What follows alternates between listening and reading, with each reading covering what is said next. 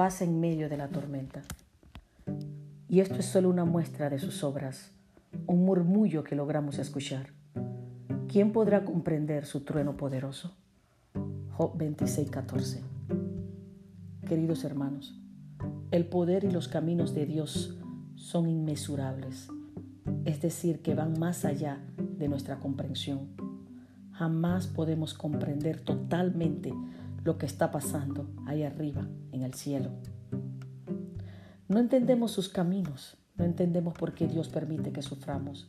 Aunque la Biblia dice que en el mundo tendremos aflicciones, Jesús dijo, confiad, yo he vencido al mundo.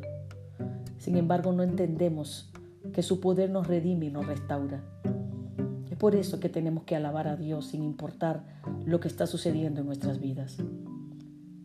Tenemos que alabarle aún en medio del sufrimiento porque eso nos fortalece y también refina nuestra fe en medio de las pruebas, tribulaciones y aún del dolor.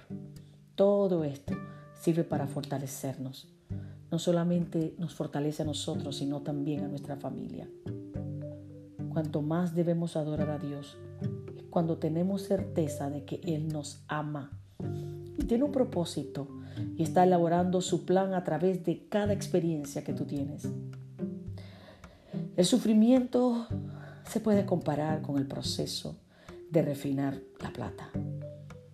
¿Sabías tú que el fuego bien caliente se coloca la plata y así van subiendo las impurezas a la superficie? El refinador va removiéndola a medida que el fuego bien caliente la va quitando.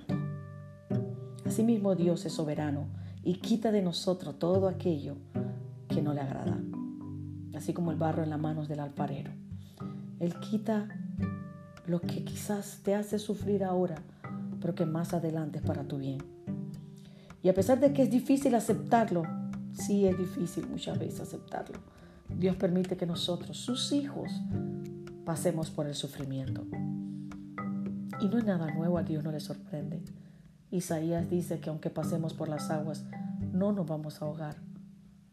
Y si pasamos por el fuego, la llama no arderá en nosotros.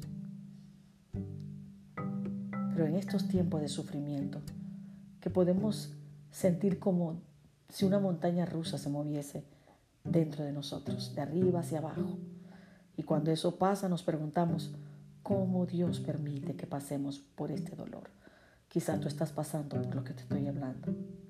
Sin embargo, si nos acercamos más a Dios, repito, si nos acercamos más a Dios, tendremos un sentido de paz una paz que el mundo no te puede dar. Una paz que el hombre no te puede dar. Tu familia, ni el dinero, ni el trabajo, las fiestas, los amigos. Nada de eso te puede dar paz. Jesús le dijo a los discípulos, paz. Mi paz os dejo, mi paz os doy. No como el mundo la da. La paz no significa de que las cosas se van a arreglar de la noche a la mañana. No.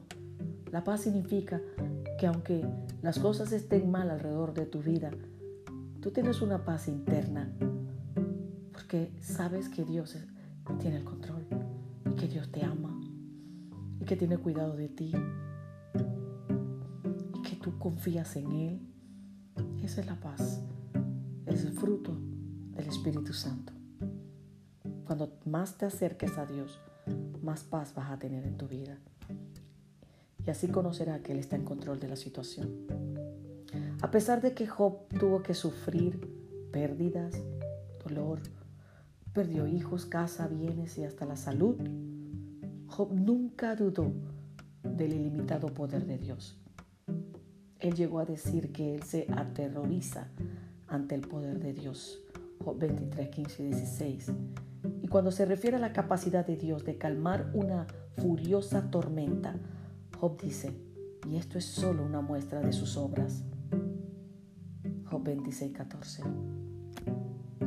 Así que, queridos hermanos, amigos que escuchan este podcast, si estás en medio de la agitación y el dolor, alaba a Dios.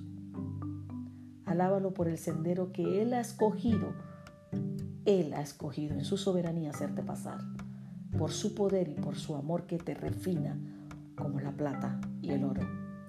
Y cuando la cosa se pone caliente, terrible, permite que el refinador, el alfarero, purifique tu alma. Espero que hayas recibido de parte de Dios este podcast y que tengas paz. No sé por lo que estás pasando, pero hoy quiero mandar palabra de paz. Descansa en Dios, descansa en sus promesas. Él es el buen pastor y nada te faltará, nada, porque todo lo que tú necesitas, Él te lo ha dado. Y si hay algo que no tienes es porque no lo necesitas. Él sabe cuándo será el momento en que te lo dará. Descansa en sus promesas, porque es fiel el que lo prometió y el que lo va a cumplir. En el nombre de Jesús. Shalom.